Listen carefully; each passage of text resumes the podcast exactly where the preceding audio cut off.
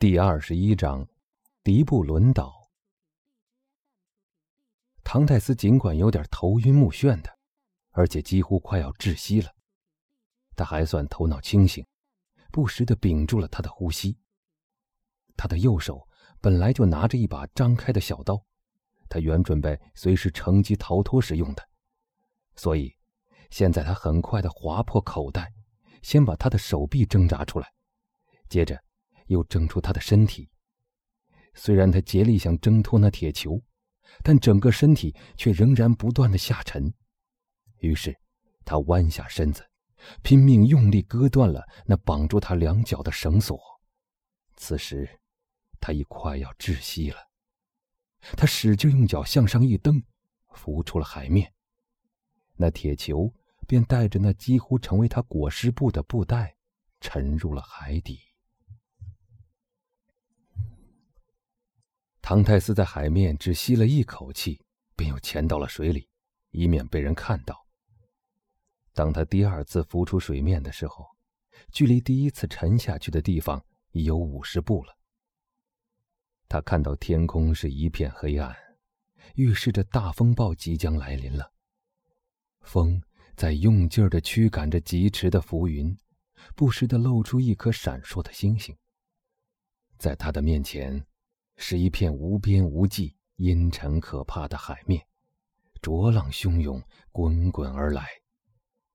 在他的背后，耸立着一座比大海、比天空更黑暗的，像一个赤面獠牙似的怪物。他那突出的奇岩，像是伸出来的捕鱼人的手臂。在那块最高的岩石上，一只火把照出了两个人影。他觉得。这两个人是在往大海里张望。这两个古怪的掘墓人，肯定已听到了他的喊叫声。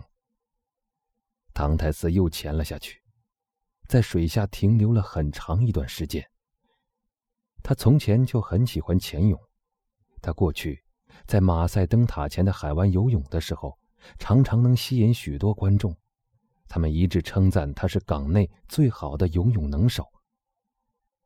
当他重新露出头来的时候，那火光已不见了。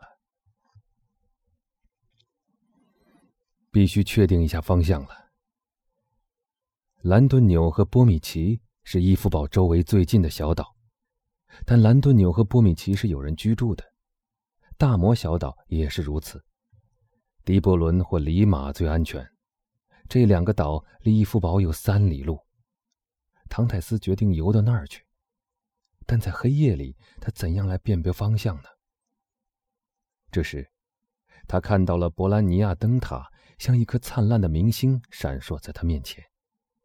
假如这个灯光在右面，则迪布伦岛在左面，所以他只要向左转就能找到它。但我们已经说过，从伊夫堡到这个岛至少有三里路。在狱中的时候。法利亚每见他显出萎靡不振、无精打采的样子时，就常常对他说：“唐泰斯，你可不能老是这个样子。要是你不好好的锻炼身体，你就是逃了出去，体力不支也会淹死的。”在海浪劈头打来的时候，这些话又在唐泰斯的耳边响了起来。他使劲划起水来，以此看看自己是否真的体力不支。他很高兴地看到，长期的牢狱生活并未夺去他的力量。他以前常常在海的怀抱里像一个孩子似的嬉戏，而现在，他仍是这方面的老手。恐惧是一个无情的追逐者，他迫使唐泰斯加倍用力。他侧耳倾听，想听听有没有什么声音传来。每次浮出浪峰时，他的目光就像地平线上搜索一下，努力透过黑暗望出去。每一个较高的浪头都像是一只来追赶他的小船，于是他就使足了劲儿，拉开了他和小船之间的距离。但这样反复做了几次之后，他的体力便消耗得很厉害。他不停地向前游去，那座可怕的城堡。渐渐地消失在黑暗里了。他虽看不清他的模样，但却仍能感觉到他的存在。一小时过去了，在这期间，因获得了自由而兴奋不已的唐泰斯不断的破浪前进。我来算算看，他说：“我差不多已游了一小时了，我是逆风游的，速度不免要减慢。但不管怎样，要是我没弄错方向的话，我离迪布伦岛一定很近了。但要是我弄错了呢？”他浑身打了个寒战，他想浮在海面上休息一下，但海面波动的太猛烈，无法靠这种方法来休息。好吧，他说：“我就游到精疲力尽为止，游到双臂麻木、浑身抽筋儿，然后淹死算了。”于是他孤注一掷，使出全身力气。突然间，他觉得天空似乎更黑、更阴暗了，稠密的云块向他头顶上压了下来，同时他感到膝盖一阵剧痛。他的想象力告诉他，自己中了一颗子弹，一刹那间，他就会听到枪声。然而并没有枪声。他伸出手，觉得有个东西挡住了他，于是他伸出脚去，碰到了地面。这时他才看清了自己错当成乌云的那个东西了。在他的面前，耸立着一大堆奇形怪状的岩石。像是经过一场猛烈的大火之后凝固而成的东西。这就是迪布伦岛了。唐泰斯站起身来，向前走了几步，边感谢上帝，边直挺挺的在花岗石上躺了下来。此刻他觉得睡在岩石上比睡在最舒适的床上还要柔软。然后，也不管风暴肆虐，大雨倾注。他就像那些疲倦到了极点的人那样，沉入了甜蜜的梦乡。一小时以后，埃德蒙被雷声惊醒了。此时，大风暴正以雷霆万钧之势在奔驰，闪电一次次划过夜空，像一条浑身带火的赤练蛇，照亮了那混沌汹涌的浪潮卷滚着的云层。唐泰斯没有弄错，他已到达了两个小岛中的一个，这里的确是迪布伦岛。他知道，这个地方是草木不生、无处隐藏的。但如果海能稍微平静一些，他就要重新跳到海水里去，再游到里马岛那去。那儿虽然也和这儿一样荒无人烟，但地方比较大，因此也较容易藏身。一块悬空的岩石。成了他暂时栖身之处。他刚躲到他的黑面，大风暴又以排山倒海之势扑来。埃德蒙觉得他身下的岩石都在抖动，凶猛的波浪冲到花岗岩上，溅了他一身的水。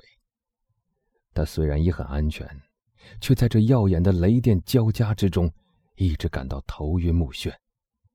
他似乎觉得整个岛都在脚下颤抖。像一艘抛了锚的船，在断缆以后被带入了风暴的中心。这时，他想起自己已有二十四个小时没吃东西了。他伸出手去，贪婪地捧着积存在岩洞里的雨水喝着。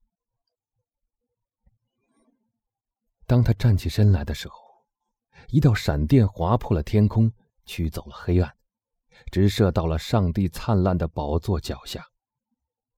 借着这道电光，唐泰斯看到，在里马岛和克罗斯里海角之间，离他不到一里远的海面上，有一艘渔船，像一个幽灵似的，正被风浪摆弄着。从浪峰跌入浪谷，一秒钟以后，他又看到了他，而且更近了。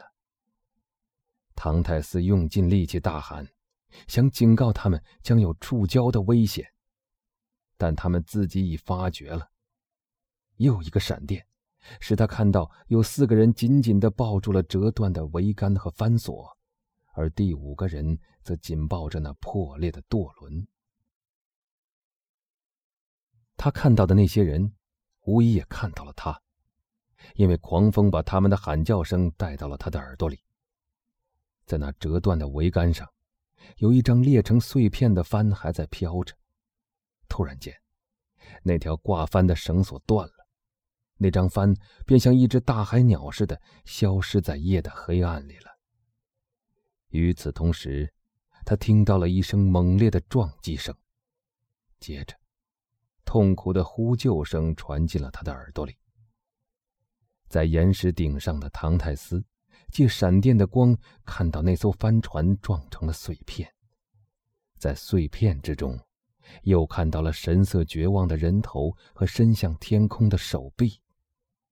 接着，一切又都被黑暗所吞没，那幅悲惨的景象，像闪电一样瞬间而过。